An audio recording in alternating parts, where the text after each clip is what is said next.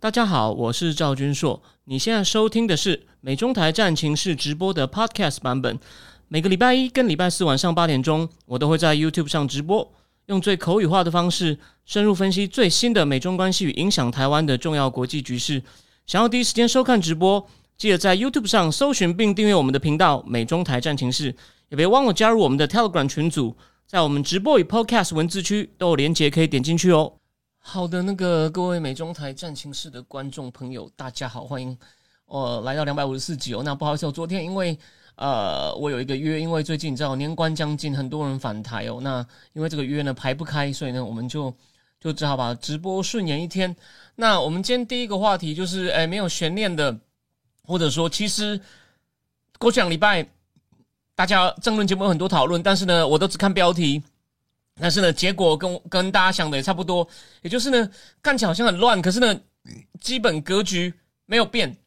所以我先讲我对第一个话题的结论哦，就是我之前是不是讲过哦？我知道我这边如果有一些观众你是支持白银的呢，哦，就麻烦你包含一下。当然事后只要你讲的有道理，我们就来我们就来有点火药味的讨论一下也没有关系。我说白银它就是会。哦，基本上呢，积极的游走两边，他基本上要游走两边，然后呢，呃，两边都想要拿到最大的好处，所以呢，你就看到，他就这样玩，他就是跟所以柯文哲的做法呢，先先讲纯粹的，先讲他的大战略，然后他战术上呢，今天又刚刚又就又闹了很多争议，你看又在那边互相放话，那我讲什么叫战略呢？你不跟我，你不给我院长是不是？那我就技术性的保送韩国瑜。所以有人可能说这样不叫蓝白合，但是呢，那反正啊，反正我就我的我的关键的票我就我就不不用啊，对吧？我为什么要我我我我基本上一天到晚常常批评民进党，所以呢，我为什么要因为你民进党人的席次比较多哦，我就我就顶多拿副院长，我就是要院长，你要不要？所以赖清德，所以赖清德呢就不太理他，说我们已经都定好了。哦，我们顶多是副院长可以跟你换，OK？我觉得这样是 OK 的。可是现在妙在妙在于什么呢？就说所以说，让民众党他也不能跟国民党靠太近，因为呢，国民党的形象并不好，所以他就是这样呃游走游走两边。这个呢，某种程度合理。我先讲这部分哦，任何你在这个位置的人可能都会这样做，这个合理。可是问题来了，像为什么今天大家要吵成一团？我又弄到要提告，我觉得。当然，有了第三党，其实比较有趣。可是问题就来了，以前哦，就是民主政治两党互相骂来骂去，诶，也很正常。可是有有我们的这个柯师傅来的话呢，情况就变得更乱哦。你会发现，那个他为什么要告吴征，说你在乱讲话？那原来就是他们说有个一届大佬最后协调嘛，就是说，原来是柯这边呢想要制造一个形象，就是说把尤熙坤放掉了。改投黄山，改投黄珊珊了。然后根据陈永新的说法，他不发了一个声明，他说：“他说一开始哦，哦，他说一开始哦，是柯文哲还答应说，民进党不管副院长是谁，我们都愿意支持哦。可是后来好像协调了半天，这个民众党说法要变了，是说这个我们不要新潮流的，而其他都可以。好，这不是重点，重点是什么？这个两边的说法不太一样哦，就是呢。”那个民进党那边坚持说，是你柯文哲自己打来要的，就是好像要放一种叫我们放弃游院长的这个讯息。柯文哲说，我又没有他的电话，我没有他的电话，我要怎么打？哦，我们上法院见，不要这么乱讲。而且他已经，他们的那个陈志海也说了嘛，提告两家媒体，然后呢，应该是民进党是告吴征，我我应该是我不知道是不是应该应该是告吴征，因为吴征是发言人。那个重点来喽，我刚在直播开前，我看了一下柯文哲的记者会，讲了半天，原来哎呀。他一开始一直说说什么我打电话，你们在乱讲，搞了半天电话真的是他打的。不过呢，他讲的也不能完全说错。他说，他还说他没有陈永新的电话，是民进党那边有人给他陈永新的电话，于是呢，他就打电话给陈永新，就是对照陈永新讲的，一月三十一号柯文哲打电话给我，所以以打电话的动作来说是柯文哲打的，只是柯文哲一直说又不是我自己要打的，是你们要我打的。好啦，也说也说得通了，也说得通了。可是所以呢？这个有点就是两边好像都有一定的道理，这这这叫法院怎么判？这个这个难道是黑白黑白分明吗？哦，所以呢，这东西哦，相当就说相当的麻烦哦。那你看哦，也就是说，那个如果是民进党叫他打的话呢，那我就说，那你那你你可以说不要啊，所以问题来了，如果这不是因为因为我偏绿的立场啊，人家人家给你，你干嘛打？那表示你你你你自己你自己可能也想要去制造一些效，制造一些东西嘛。那我弟说好，人家叫你打，那你有一些盘算，这合理。我说了，第三档想游走两档，任何一档都一样。可问题来了，那你干嘛要坚持说我我没有打，我没有打，然后被逼问了才说哦，是他给我电话叫我打的，我才打的啊，就表示所以说他其实讲话哦，但你也可以说蛮有技巧，但是呢。选一个院长呢，事事前大家勾心斗角，你来我往，很正常。可是又弄得已经选完了，我还要这边互来告来告去。其实某种程度上哦，这就是他的战术。我先讲哦，你可能比较支持他的，你会说你又在那边是我在乱批评他，但我觉得他就是很喜欢，继续制造这种是民进党在搞我，我是受害者。这对他来说，这对他的生存哦非常的重要。因为怎么讲，我说了嘛，但他也知道自己陆战还不行，他要扩展陆战。不过呢。空战他还要继续，就是说用各种方法去跟对方、跟对方这样弄，跟对方这样弄。那或者这样讲好了，你一开始不讲说是民进党给你电话的话呢，我的意思说这样讲，我们我们退一步这样讲好了。你想想看，民进党难道每个人都会知道说是有人给柯文哲电话？我想我接受柯文哲的做法，所以我不是说纯粹批评他哦。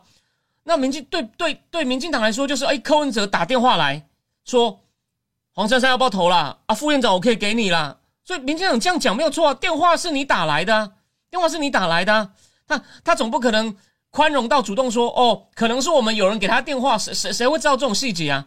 你应该自己。所以呢，控制者其实很会技巧性的先去制造混乱，然后大家吵成一团，然后呢，这是他的专长，所以呢，未来持续会继续有。那再来我就讲了，就说当然这个结果并不能一人意外，但我同意一件事啊，如果第一件事情哦。他就跟民进党合作的话呢，他会他会真的会谋张他失去反对党的正当性。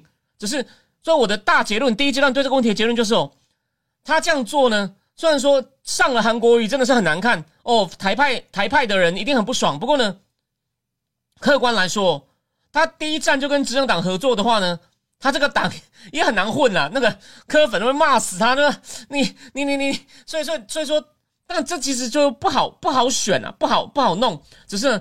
在过程中，他又使出了这种让大家吵成一团的这个伎俩。好，回过头来，好，那基本上韩院长上了，今天人又不见了。他说他有私人行程。好，我们也不要一天。虽然说他过去记录不好，所以今天又不见了，大家就嗯呃，你你是又跑去喝喝酒，whatever 这个东西。那这个要这个韩院长，你也不要怪别人，是你自己过去的这个形象形象形象有问题哦。哦，好，那再来。再来，我们讲说，我们我们我们跳回来哦，我们就讲韩院长，反正当选已经是定局了。那到底呢？到底说到底有什么具体冲击哦？其实哦，其实当院长是少一票诶。当然国民党还是最大党，他其实有五十四嘛，因为他自己五十二，那那两个无党籍都跟他投。他现在他基本上少了一票。然后呢，院长不但要主持会议，必要的时候呢要裁事协商，或者是应党团要求协商。所以呢，两党在吵的时候呢。韩国瑜的议事能力哦，还是蛮重要。但再讲一个，虽然他只有一次性，不过这画面还是很好笑。赖总统就职的时候呢，这个国玺啊是韩国瑜要给他，所以呢，韩国瑜还是会在一个很很重要的位置上呢，因为他代表民意，把国玺给赖清德。这画面呢，看你怎么讲咯。我觉得还蛮讽刺的。没想到一个，没想到一个当初被罢免，就是害国民党很惨的人，哎，竟然又爬到这个。在在重重要场合呢，把东西交给赖清德，所以呢，这个非常有趣。好，这只是小事。那再来，他主持他主持议事哦，他这么久没有回去了，就是他到底能不能？他到底呢是被操弄，就变得还是要实际上偏袒国民党呢？还是他能够慢慢的，他很快的能够像王金平这么老练呢？诶，我个人我个人有点担心哦，这不是说因为我我我我比较台派，我就反对他，而是他。他讲他讲东西，他讲一些无为不为，真的很好笑。可是哦，在这种三党的混乱状况，韩国瑜真的能 handle 吗？还是说他会老是做到，就是等于是有点偏袒国民党，可能被国民党影响？毕竟他还是国民党的人。然后呢，就就很多事，民进党就很不爽啊，就一直骂他，然后大家就在那边空转。那有些法案可能就被卡住，那只能用行政命令。哦，这是最坏的一种，这是最坏的一种方式。那而且呢，如果这种情况发生的话呢？那柯文哲就说：“你看嘛，啊，蓝绿两党就这样，蓝绿两党，蓝绿两党就这样子，所以呢，哦，你们你们要投给我，他就是每次都跟蓝绿两党接触，然后呢，就是一方面就是呃，我要这个我要这个内容，比如这个法案，我要我的内容，那你看嘛，他要内容一定一定最重要啊，他那个一定最重要啊，因为我的票最关键嘛。如果要我的版本，那你要跟我谈嘛。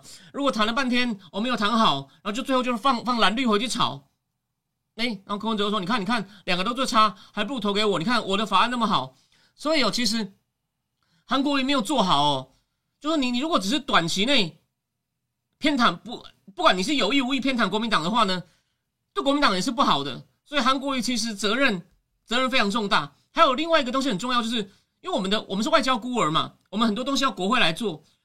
有一个民主基金会，以前当然董事长是立法院院长，可是哦，我去看了一下资料，他的就是他有他有他的董事呢，其实。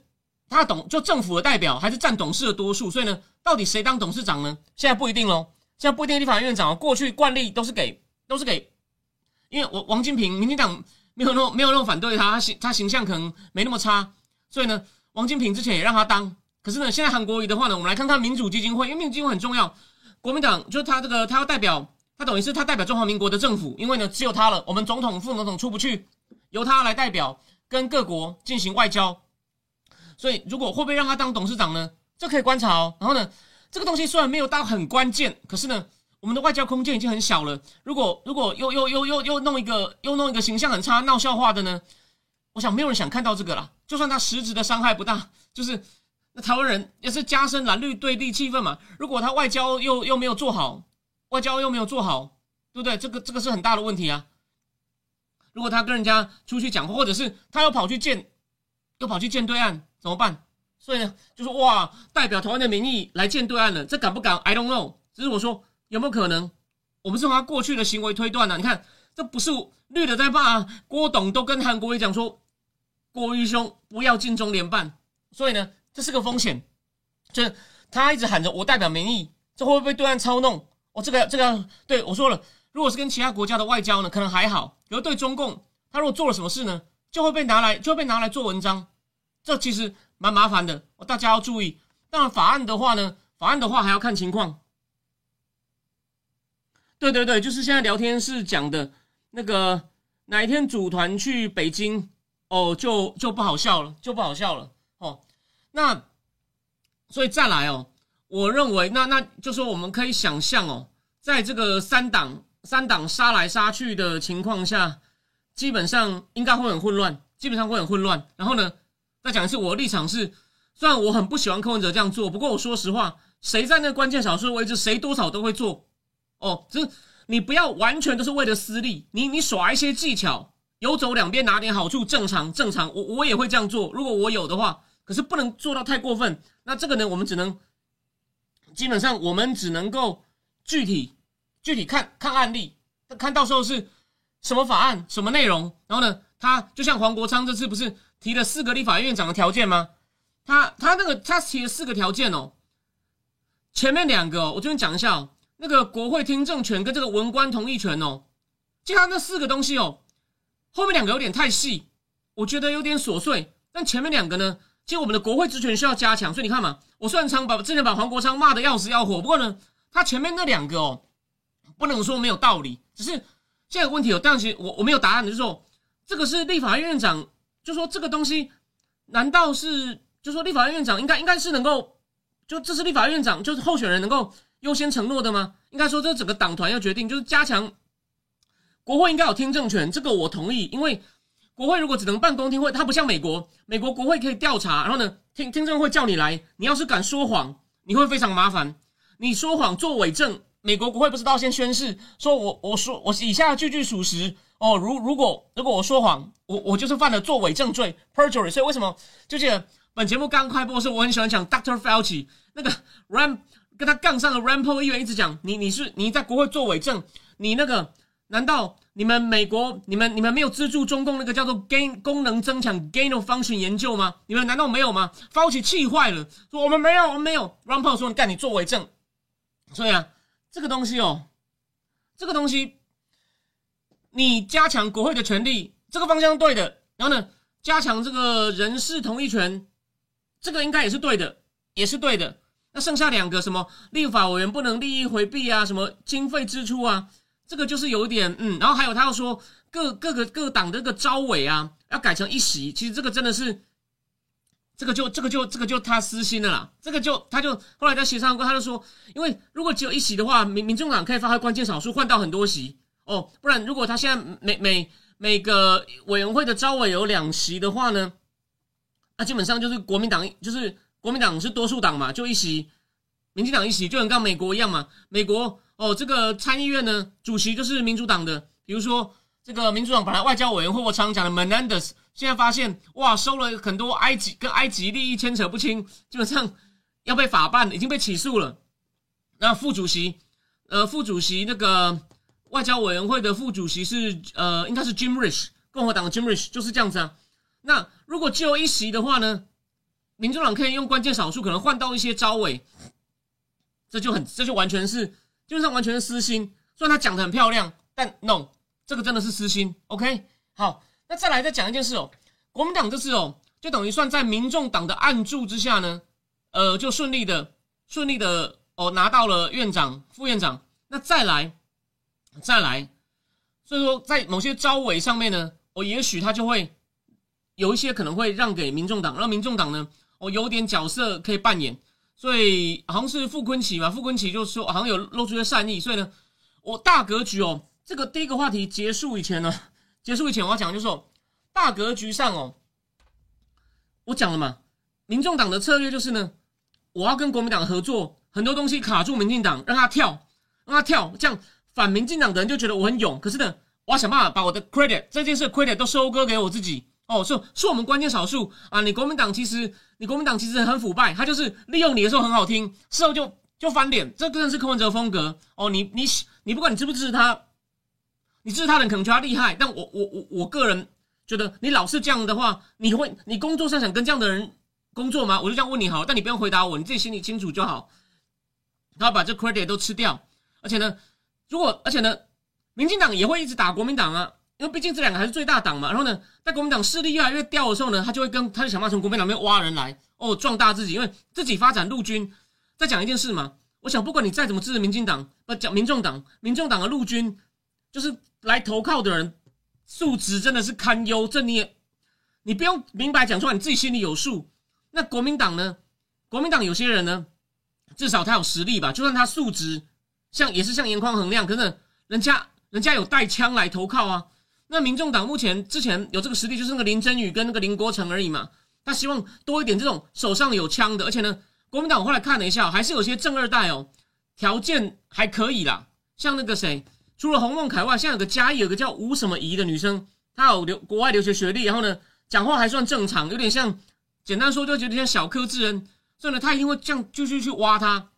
但是另外一方面哦，他也不能让人家觉得你就是在那边搞烂的。那这样的话，他可能会对一些比较浅绿的，或者是比较中间的，会觉得啊，你就是太心机用尽。所以呢，有一些事情真的是对人民有利的，他可能会策略性的忽然跟民进党合作。那我说了嘛。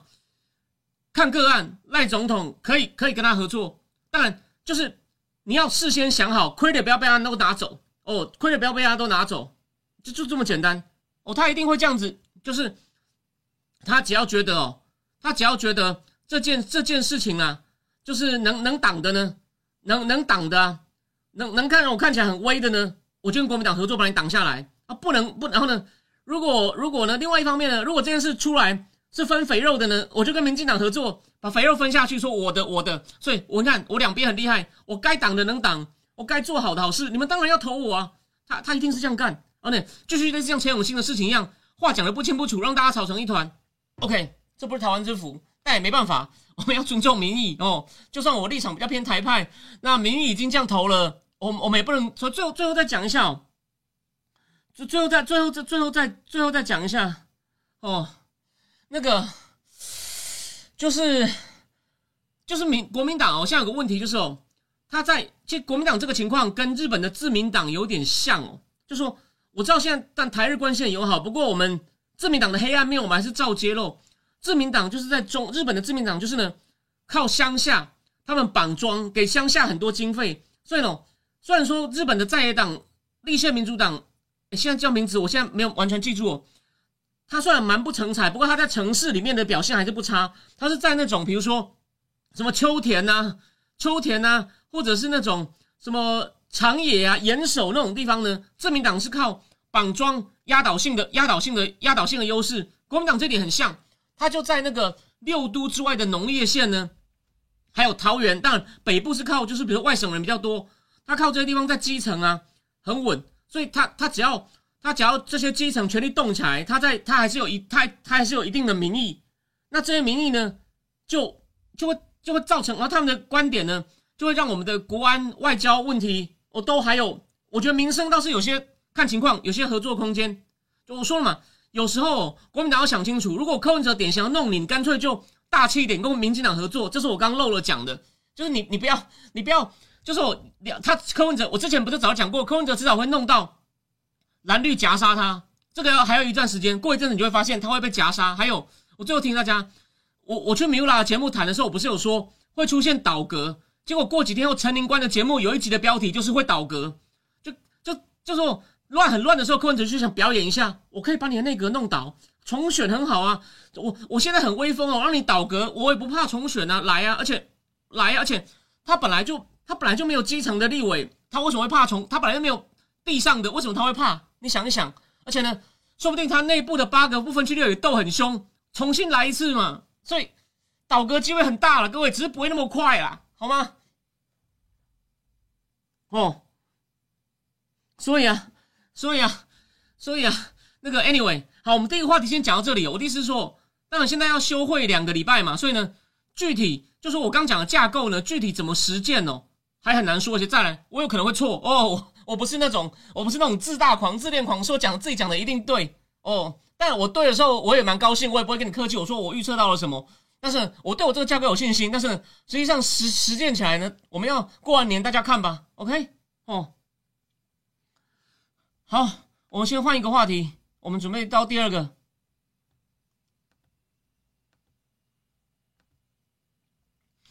好，第二个话题很有趣哦，这个胡子哥波顿哦。他在《华尔街日报》痛批川普。我先跟你讲结论，我再跟你讲他的推论哪里不合理。不过我先讲一件事哦，这个呢，我想正林智库的订户，我先讲哦。对不起，这个智库上个月最后一篇文章，虽然今天我拖有拖两天，已经二月了，可是我已经写一半了。今天晚上回去呢，应该会写完，最慢明天早上写完，下午上线，好吗？这篇哦，这篇是算是有点对照国际关系史哦，因为本月的第一篇是第一篇在讲这个，对对，我忘了我写什么，好再说。反正这是在讲这种目前的国际形势跟二次大战前，不就是二次大战一步一步变成从三场区域冲突变成全球性大全球性的大战，这个呢目前的情况跟二二战前有点很惊人的类似，所以呢这很夸张，这个这个文章绝对好看。好，再来，回过头来，波顿波顿波顿讲吼，他说川普这种自恋的性格，还有他很一些很危险，就是一些很脑残的主意啊。会让他啊，会是对世界的威胁。我先讲他的结论，他的结论其实很荒谬。他说：“他说，他第一只有一个，只有一个我同意啦，就是他直接想结束俄乌战争，可能会被普京占点便宜。”他说：“反正呢，川普说我要很快结束俄乌战争，普京也很高兴，普京还称赞他，这个我同意。我先讲他对的部分。他说他可能又会跑去跟伊朗谈协定，这简直是鬼扯。还说他也会跑去跟金正恩谈协定，这也不符合现实。讲到台海，那真的是更更更夸张了。”他只是讲说，他这种喜欢跟领导人建立关系，喜欢哦靠一个事件吹嘘自己呢，会让他，他可能会让他无法应对中共可能会封锁台海，他也不觉得他这点这点我同意他说中共不会真的打台湾，真的他中共可能会封锁台海啊，再来后面的骨牌效应很恐怖，我等一下跟你讲。好，我先讲波顿，我就讲一点他的推理过程。他说，川普呢，他什么事情那个都很自恋，都放在自己身上。老实说，不是只有他一个人这样批评。那个目前被认为可能会被川普报复的那个司法部长巴尔，他也是说他真的很自恋。我我我我完全同意哦，川普是典型的自恋。然后呢，所以我以前对我忘了说明一点，现在很多人把我讲成川粉哦。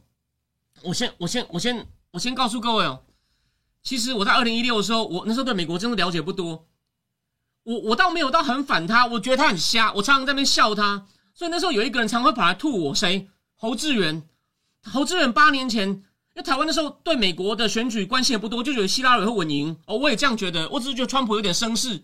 这个侯志远常跑来吐我，我后来发现他吐我东西还蛮多是对的哦。我是看到川普真的敢对中共加税，敢打贸易战，我开始改变。然后呢，啊，重点来了。不过我现在还是觉得川普很自恋。可是问题来了，波顿怎么讲呢？他说，哦，对不起，他说川普呢，他说他他怎么讲川普的？他说，第一点。他他只顾自己，他很重视，他都以为自己跟领导人关系搞好，他就可以达到他的目的。其实哦，这是一个这是个误判。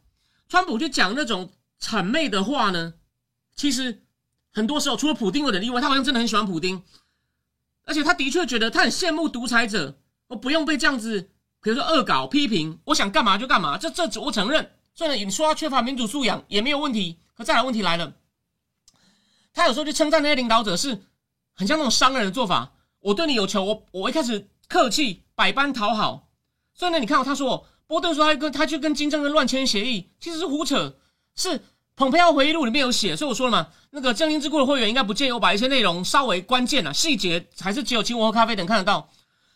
蓬佩奥就讲了嘛，我们这边都讲得很清楚，你北韩一定要废核，但只要你确定废核，把那个什么延边那些设备。哦，全部都拆掉。我们 verify 之后呢，我们绝对让你发大财。我们带日本、韩国资金去投资。金正恩的官，金正恩底下下属好像欺骗他，就是就说他好像不敢直接讲说你一定要废核。哦，金正恩好像只是不是，就金正恩他以为美国只要他拆除一些设施，跟伊朗的情况对大概类似哦，大概类似，他就所以金正恩本来说好，就当场川普说你不是说要全面废核吗？金正恩就。很不高兴看到他官员说：“为什么你跟我报告的跟美国讲的不一样？”蓬佩奥就说：“那些官员回去还活着吗？”他的回忆录大概这样写。所以，川普就是坚持全面废核，只是为了全面废核，我可以我可以谄媚你金正恩。所以波顿这个真的是在黑他。然后第二点，讲到他会跟伊朗，他会去跟伊朗签协议，这这这是鬼扯。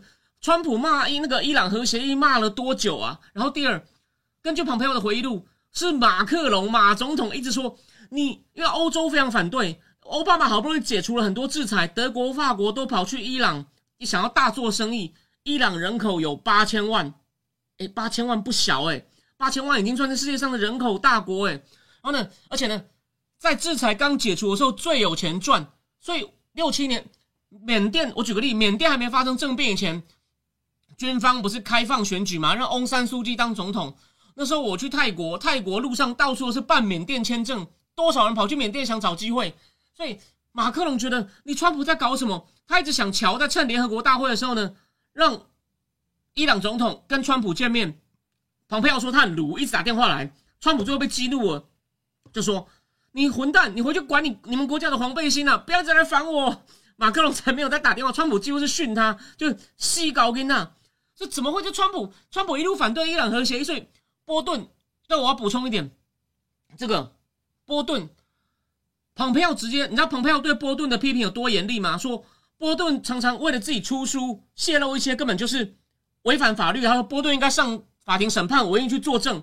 然后他也有讲，但蓬佩奥也不是完全一面倒的批评。他有说，我跟波顿其实很多大想法一样，可是呢，我们做事的方法非常不对盘。我现在觉得波顿会有点，也是有点哗众取宠，因为他也没有办法，他没有民意基础。他跟蓬佩奥一样，民意基础不够。蓬佩奥虽然选过众议员，所以台湾有些人都说啊，川普太乱了。为好，我希望啊，但我支持共和党，希望蓬佩奥出来选。可是蓬佩奥他虽然选过众议员，可是他好像后来的那个他没有在全国跑，所以他全国支持率非常低。那波顿更惨，波顿连议员都没当过。所以波顿，但是呢，他很喜欢语不惊人死不休。好，再来讲到台海最严重了。虽然波顿这，哦，最后再哦，对，补充一点，波顿一开始怎么黑川普呢？他说，普京会打乌克兰哦。他说：“你知道他怎么说的吗？然后当然跟奥巴马那时候看普京吃掉克里米亚有关系。他说川普也有责任。他什么责任呢？川普一直说乌克兰跟人家串通来打击我，来打击我的选情。哎，这个这个论点很荒谬啊！他他意思说川普不喜欢乌克兰，所以普京。那请问一下，如果这样，为什么普京不在川普任上打？这是第一个问题。为什么拜登的时候才打？哦，第二，他还有他要讲一点，他要讲一点，这个我倒觉得说还算事实，因为波顿兵当过国家安全顾问，他说。对，川普时期对俄罗斯寄出很多制裁，包括北溪油管，我讲过 N 次了，所以我就不重复了。可重点来，他说那都是川普的幕僚顾问决定的，川普本人激烈反对。我这个有，蓬佩奥也有说，他们花了一些力气说服川普。那那那，所以说，可是我的意思说，那也 OK 嘛，反正结果结果是好的就好，结果是好的就 OK 啦。而且再来，但这部分你可以说川普没有你想象那么好，我接受。可是你说他因为之前批评过乌克兰，所以所以说他要为俄罗斯侵略乌克兰负责，所以波顿其实干你也没有比川普好多少啦。OK，好，回过头来讲台海，他说川普虽然他好先肯定肯定川普一点点。他怎么说呢？他说：“虽然川普有唤起大家对中共威胁的注意哦，比如说不公平的贸易行为啊、强迫技术转移啊等等，可是他意思说他没有用的啦，他太保护主义，所以呢没有办法发动联合各国一起来对付他的保护主义。对美对每个国家都这样，所以呢其他国家不会跟他合作。哎，我先讲一次，这就变成民主党的口吻啦，民主党的口吻啦。苏利文十十天前。”在这个诶，大概几天前，在对外那个对外关系协会做了场演讲，回顾了他拜登时代的美中关系。虽然大论点你常常听我节目的你都很熟了，不过呢，他有更明白的把一些事讲得更更白。我要在正义智库写，还是写在思想坦克，我还没有决定，我还在想。而那个演讲有些内容很重要，因为呢，这样他讲的他讲的更白，我们才不能冤枉他。我讲了嘛，我批评他一定要有凭有据，不能不能不能自己编。好吗？好，继续那个。所以波就我的时候说，当然我讲了嘛，川普常常对每个国家都要课税，我是觉得没有必要。你一下得罪太多人。但拜登的问题是，其实波顿自己有说，他说川普的孤立主义倾向太严重。他说民主党就是呢，又混合一点孤立主义，又混合一种无差别式的多边主义。就是然后呢，但他没有细讲，他直接一句话，他他有骂民主党了。可是波顿就讲哦。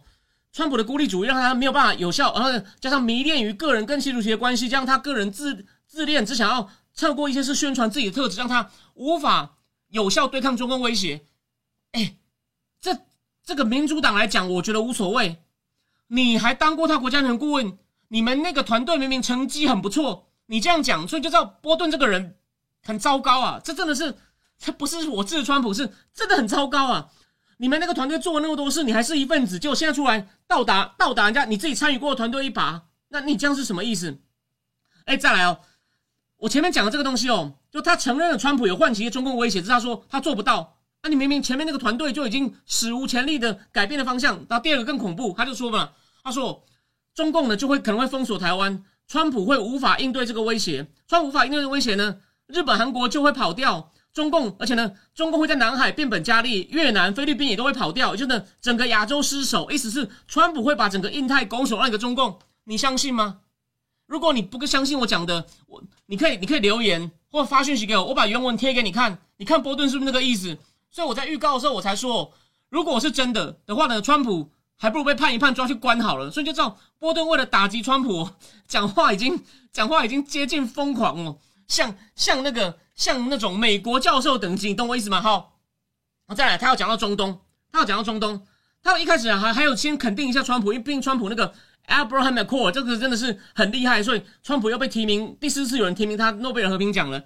Abraham Accord 就是连纽约时报把蓬佩奥骂成是史上最烂国务卿的时候呢，他也必须要说，那是因为 Abraham Accord 是川普的女婿 Jared Kushner 弄的，而不是蓬佩奥，因为这个东西还不错。那重点来了，波顿就说。川普呢，算中东好像大家不用不用担心，比较不会暴走。跟他说啊，可是发发生恐攻之后，川普还不是有批评内塔雅胡？有我忘了他讲什么，但他有他有叫讲他他有他真的有酸了一下内塔雅胡。我觉得川普只是因为看内塔雅胡很狼狈，川普其实很机灵，但你可以说他很狠。他觉得内塔雅胡守不住。虽然川普时代他跟蓬佩奥跟内塔雅胡都很好，所以川普意思川普有点放生他，但我觉得他但他只是针对内塔雅胡个人。所以内塔尼亚胡现在很奋力在维持，想要透过强硬的对抗那个哈马斯，还有中东其他势力来保质。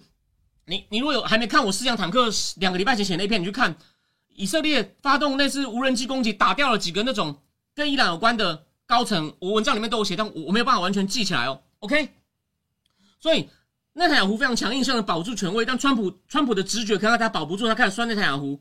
那波顿就说，反正他就说，在中东外交政策最不受国内的民意限制，大部分民众搞不懂。他说，川普会干出什么来，我们也不知道。所以呢，就把川普讲的呢，真的是很夸张，真的是非常非常的夸张。所以我觉得波顿这个人真的像彭彭佩奥讲的，就是这个他他他很他们讨厌波顿。我看完那篇我就懂了，他真的只是为了要吹捧自己，吹捧自己，然后呢就自己参与过的团队还这样子黑人家，这实在是很不厚道。我现在觉得波顿个性有问题，而且呢每天都想跟人家开战。川普酸他说这个人每天都想早晚各开战一次。我对他来讲说，川普并没有完全逆转奥巴马时代对于委内瑞拉还有。古古巴的这种和解政策，他说他没有完全做到。他说，说不定川普也会跑去跟委内瑞拉签协定。靠背啊，委内瑞拉的时候，川普时代也记了很多制裁，就算不是他的意见。所以你知道波顿真的人品很卑劣啊！我真的就是他，因为他乱讲话，所以我要提醒大家哦，他台湾人可能我想一般的台派只会说啊，波顿很重要，当过川普那个，你看波顿都这样讲了，你要一个一个把波顿讲的东西一个拿出来检视，全部都在乱黑，真的是很夸张。真的是非常夸张，OK。然后呢，那像最后我第二个这个问题哦，哦对对，谢谢风花雪月，苏兰麦那是 B B 说了，谢谢我我的观众的水准真的是很不错，我就一下忘了什么事，但他有酸的那台雅虎没有错，所以呢，这部分我总结一下哦，就你所以说记得哦，一般的台派就会说。赵天硕是川粉，又在那维护他。可是你如果不讨论细节啊，我我也会被这样黑，但无所谓，我们就继续坚持该讲的要讲。那个那个川普时代对对对那个委内瑞拉做多少，反正波对斯说没有我啊，川普只会让步了。这真的是也是个自大狂。但是，那你有本事你去选总统啊，好吗？OK，所以呢，就说这种未来哦，各个各个什么。那种主流就说，除了民主党会一直骂川普以外呢，有一些所谓这种共和党的建制派啊，哦也不会客气，某种程度他会附和民主党的一些东西。但共和党建制派处境很艰难，他有时候会骂到跟民主党一样会被骂，可是他又真的很讨厌川普，所以这种共和党建制派呢是处境最尴尬的。但是呢，这个声音哦，在川普还没定义住以前呢，可能还有一点。不过好，那我们这个话题就先讲到这。但最后一个话题，我就说，但听到这边可能。偶尔跑进来就会说啊，你就是 mega 派，你就 mega 派的，你还在那边还想在那边演吗？No，我们第三个话题呢，我们来讲一个很有趣的，这结合了政治、体育、音乐的有关泰勒斯。我先换标题哦，就是呢，泰勒斯因为她的男朋友又率领 Kansas 球场队打进了超级杯，好像是五年来第四次。你不要看这是个娱乐新闻哦，这是 mega 派真的是俩公哦，我我真的觉得 mega 派，但是呢，Let's see。后面哎，这个东西很有趣，我等一下再讲。先让我换标题。你看这个标题，你看这个标题你就知道很有趣哦。因为泰勒斯后面不是她的男朋友又打进世界杯吗？那个讲说了超级杯，超级杯会在这个十一、十二在拉斯维加斯。泰勒斯好像二月十号在东京，所以他那时候会从私人飞机会飞回拉斯维加斯看完男朋友打超级杯，再飞去澳洲。所以哦，其实 Fox News 有攻击泰勒斯哦，这个就是党派之见，就说你呢常常是跟民主党的进步价的走在一起。你知道私人飞机，你知道私人飞机要花要要花要那个排碳量有多高吗？那个华盛顿邮报有一篇文章有写，但我现在一下子想，好像是九十吨的碳哦，他只要这样东京 Las Vegas Las Vegas 澳洲这样飞一次啊。就相当于相当于六个美国人一整年的总排碳量，总排碳量哦。然后呢，他目前但现在有这种私人飞机飞都要交一种叫碳补偿，就是你排的碳，你就要要要补偿，就要交一些税。哦，那些税呢可以去拿去做这个什么，拿去做一些公共建设、大众交通。哦，因为私人飞机真的是少数人坐，很贵。所以之前不是我曾经在还有帮在帮泰报写的时候呢。我写过一篇在讲法国人非常讨厌 LV 的老板 Bernard Arnault，一天到晚坐私人飞机，他连去比利时都不坐高速铁路，要坐私人飞机。所以泰勒斯他说，那个去年来过的这个民主党议员叫做那个 Ed Murkey，跟一个民主党众议员中有名记不起来，他们要通过一个法案，要把那个私人飞机的这种碳税呢提高九倍。所以泰勒斯如果他这次从 Las Vegas 从东京回 Las Vegas。再从拉斯维加到澳洲呢，他现在只要缴大概两千多美金的碳税。可是如果这个法案修法通过的话呢，他碳税要缴一万七千多美金。可是还没有修啊，这法案我会过，目前是卡住的，所以有这个法，但是呢，只闻楼梯响，不见人下来。好，我们讲完一个有趣的肢解以后呢，你知道有一个人，我今年前面很支持他，不过我觉得他现在有点走中。他看到泰勒斯，其他去年因为跟这个男的刚交往，这个叫做这个这个 Travis Kelsey Kelsey 这个这个堪萨斯球场队的四分卫，他们刚交往。他去年去看比赛的时候呢，就引起非常大的轰动，引起非常大的轰动。然后呢，今年他这样拥吻他，哇，这全美这轰动，这体育跟这个体育跟这个什么体育跟娱乐巨星的结合，这实在是非常的轰动。所以这个。现在有点变得像阴谋论的，他为了巩固共和党那种比较偏激的基本盘，所以你看嘛，我是公正的。我也认为共和党里面有点比较偏的这个 Vivek Ramaswamy 呢，他可能为了想要在川普面前表现，他就说，他说这个超级杯是不是绑的？你故意要让他进超级杯，让他进超级杯，让他让他打超级杯，然后呢，在中场的时候，他在舒服中场表演，讲到一半呢，就宣布支持拜登，然后她男朋友就在场上，哇，了不起啊！这个呢，对年轻人实在是非常非常的有影响力，所以呢，这是你们的阴谋。我觉得这两件事情，第一，你你说超级杯也是绑的，这真的我真的觉得这太过分了。我客观了，不过呢，算了，Vivera 骂什么这样一贴啊，左媒全部都把他大骂，但这次骂的你被左媒骂，你明白吗？因为这真的有点荒谬。但第二个问题来了，泰勒斯会不会支持拜登？这是会不会在超级杯支持拜登？我觉得机会也不大，因为这真的太明显了。但是泰勒斯会不会在其他场合支持拜登？他支持过一次了，所以我们现在来回顾一下最后一段。泰勒斯他本来以前很少对政治表态，很少前很少以前对政治表态。可他到二零一八年的时候呢，他第一次在田纳西，他田纳西就出来了嘛，他支持那一州的民主党的前州长，名字我就忘了，来对抗谁？就是我以前很爱讲的 Marsha Blackburn，那个非常保守派来过台湾的 Marsha Blackburn，泰勒斯支持他的对手。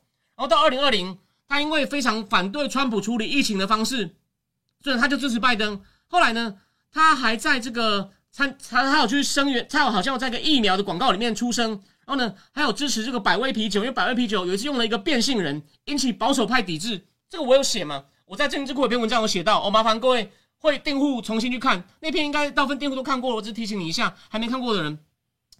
所以哦，泰勒斯他的他他一直在强调，他很重视个 LBGTQ 同性恋 queer 的这个酷酷儿族群。同性恋者的权利，然后他还反对白人至上主义，他觉得种族主义是非常恐怖，而且很很普遍，所以他的意识形态都非常接近民主党，而且呢，他对年轻人非常有吸引力。泰勒斯的粉丝很多是年轻人，他现在可以投票了，所以 Mega 很惊慌也很正常。所以有些 Mega 派台讽刺他说：“这个女生哦，她歌词都在写她如何挑错男人，你为什么要相信她挑候选人？哦，是很酸啦。”不过泰勒斯现在的威力非常强，又结合一个运动明星，所以呢，Mega 派开始弄一些阴谋论。然后还有一些另外 Mega 派的人，有一个人他叫做 Laura Laura Loomer，他是佛罗里达来，他就说，十二零二四的选举呢，就是 Mega 对抗 Swifty，Swifty 就是泰泰勒斯迷。你看这些被拉到这么大这么大一个这么大一个高度，那个 Mega vs Swifty。然后还有另外一个人，他就说，泰勒斯要的就是呢 Swift abortion，就是大家都可以堕胎啦，大家都可以堕胎。就是他开始冒充在黑他了，所以这次哦，那最后再讲一个很妙的事情，在白宫有人就问这个记者，就是那个那个那个非裔的发言人，那个卡卡辛皮尔说，拜登到底会不会去跟泰勒斯同台？泰勒斯支持他，卡辛皮尔好像就引用了一个，反正他意思就说，呃，我们反正他就说我我不能回答，这是总统自己的竞选行程，这跟白宫无关，所以这有点耐人寻味，这有点耐人寻味，所以哦。所以我要讲的就是呢，这件事情，对对，没有错。那个现在有人说要出来背书，表示第一党真的没招了。所以《纽约时报》那篇报道最后就说，反正他就引用一个 Mega 的人就说，如果你要靠这招才能赢的话呢，他救不了你那个你那个江河日下的这个竞选活动了。但你救不了这江河，但如果所以 Mega 的人也有这样讲，他说。泰勒斯就像圣母一样，现在要拖着拜爷爷过终点线呐，要靠泰勒斯拖了。可是呢，这件事真的很有趣啊，不枉费。泰勒斯的这个效应真的已经有一些太夸张的政治经济初步的效应，所以我上次跟西文合作了一起。然后虽然我他的歌对我来说还不是我最喜欢，但是我也觉得很不错。然后他的故事也蛮励志的，所以可是他看起来呢，他他这次呢不能身不由己了，他应该会不会扯到政治里去？所以看起来哦，我认为哦。当然，我认为他在超级杯表态，这可能会有反效果。我认为他们讨论过，可能不一定会这样讲。但是呢，但拜登会不会就超级杯，就是呢，先热身，就是做一些跟泰勒斯在场边握个手呢？这个我不能排除。所以我先讲哦，我认为 Mega 像 Rama vive Ramaswamy 讲有些东西太超过了。可是呢，他们判断的是对的，民主党会想办法消费泰勒斯，这样用这个词好了，他会不会消费泰勒斯？这可以看。我我认为这个东西，你就是你，你可你可以，你可以期待，你可以期待，就是民主党呢，但泰勒斯可能自己也愿意啊，所以，我我就用消费这个字可能不公平哦，因为可能不公平，所以在我看来呢，这件事会非常有趣，哦，会非常有趣，我们就看看超级杯会出什么事。所以你看哦，你们看之后都在补充一件事哦，共和党决定要对。是否要弹劾国土安全部长马尤卡斯进行表决？这真的是政治操作，因为马尤卡斯，你可以我也讨我也反对他的政策，可是政策没做好，不代表你能弹劾他。所以，我们是就事论事。哦，这个真的太政治操作。可是，我意思说，今年这种瞎事啊，每一件事两边都可以这样吵成一团呐。所以呢，连超级杯可能也会变成。又变一个非常政治化超级杯，所以今年真的很有看头。比如说，扣掉可能对世界有灾难这个先不谈这个后果以外呢，今年世界会有些就没想到这个事也可以被政治化，大家吵成一团。所以今年这世界呢，就是天翻地覆啊，什么东西可以吵成一团？这是我的预测，目前看起来还算对吧？但所以超级杯呢，大家千万不要有今年不是只是看球了哦，看看泰勒斯会不会被民主党人去消费，还是或者他们情投意合也有可能。但是我个人认为。你的超级杯正式 endorse 拜登机会不大，因为我觉得这个这个会反效果哦。他们应该有算到，他们应该有算到。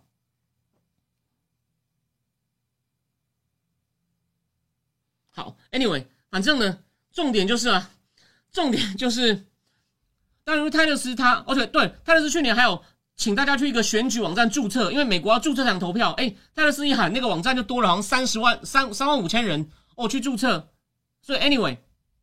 就是哦，就像这总结就是哦，泰勒斯可能在两党咬得很紧。我们回到大局，在两党咬得非常紧。不过我前几天有我有我有，但我有被加入一个这个非常支持川普的一个小群组里面，有人就贴了民调，情况对拜登来说真的很危急哦。因为在七个摇摆州啊，川普而且不同的民调呢，川普都有明显的领先，有些领先还很大。而且你要我再提醒大家一件事哦，川普的民调通常是被低估的，连低估都领先了。你不要以为，就是川普是两次一六二零民调都被低估，结果在低估的情况下，他都已经领先了，你就知道民主党现在情况有多糟。所以呢，他一定是想办法说泰勒斯救我救我，他一定会私底下讲拜托救我救我。但是要怎么救？哦，我们还继续观察。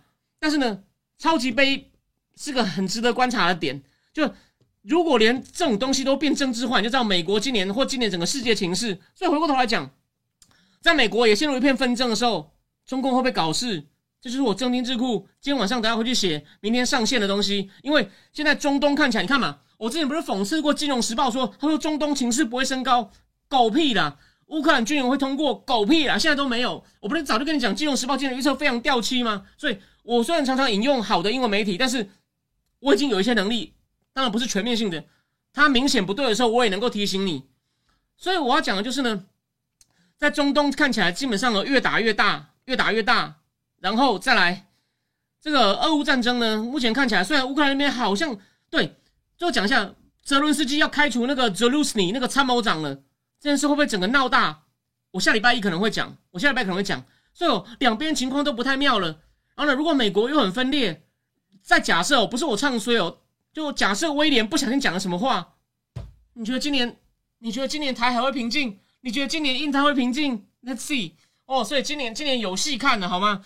所以呢，最后讲一下哦，如果大家要知道，呃，从上礼拜六开始呢，呃，有人在他的脸书上对我铺天盖地的攻击哦，这 我一点都不在乎。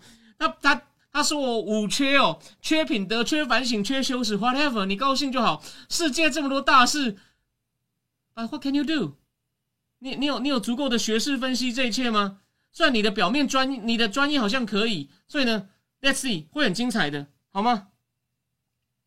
那个哦，最后 Dexter 蔡问了一个问题，他们可能改成台票开恩制度，川普跟 Ravaswamy 在竞选场子上有讲，改成纸本选票，没有通信投票，没有 early voting。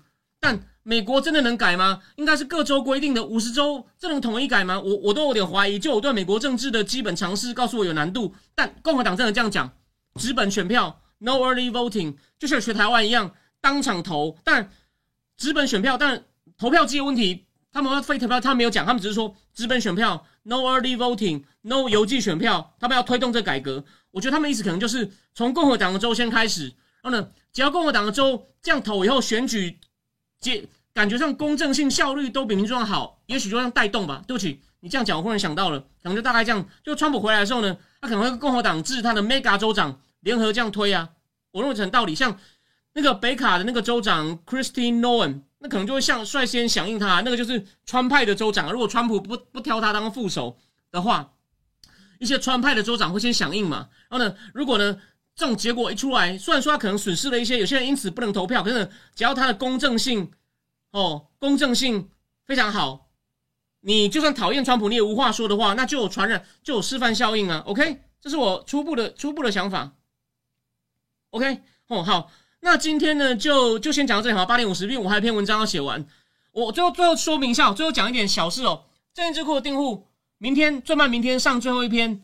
第二，那个下礼拜一战情室我还会来。然后呢，二月十五那次哦，我会预录。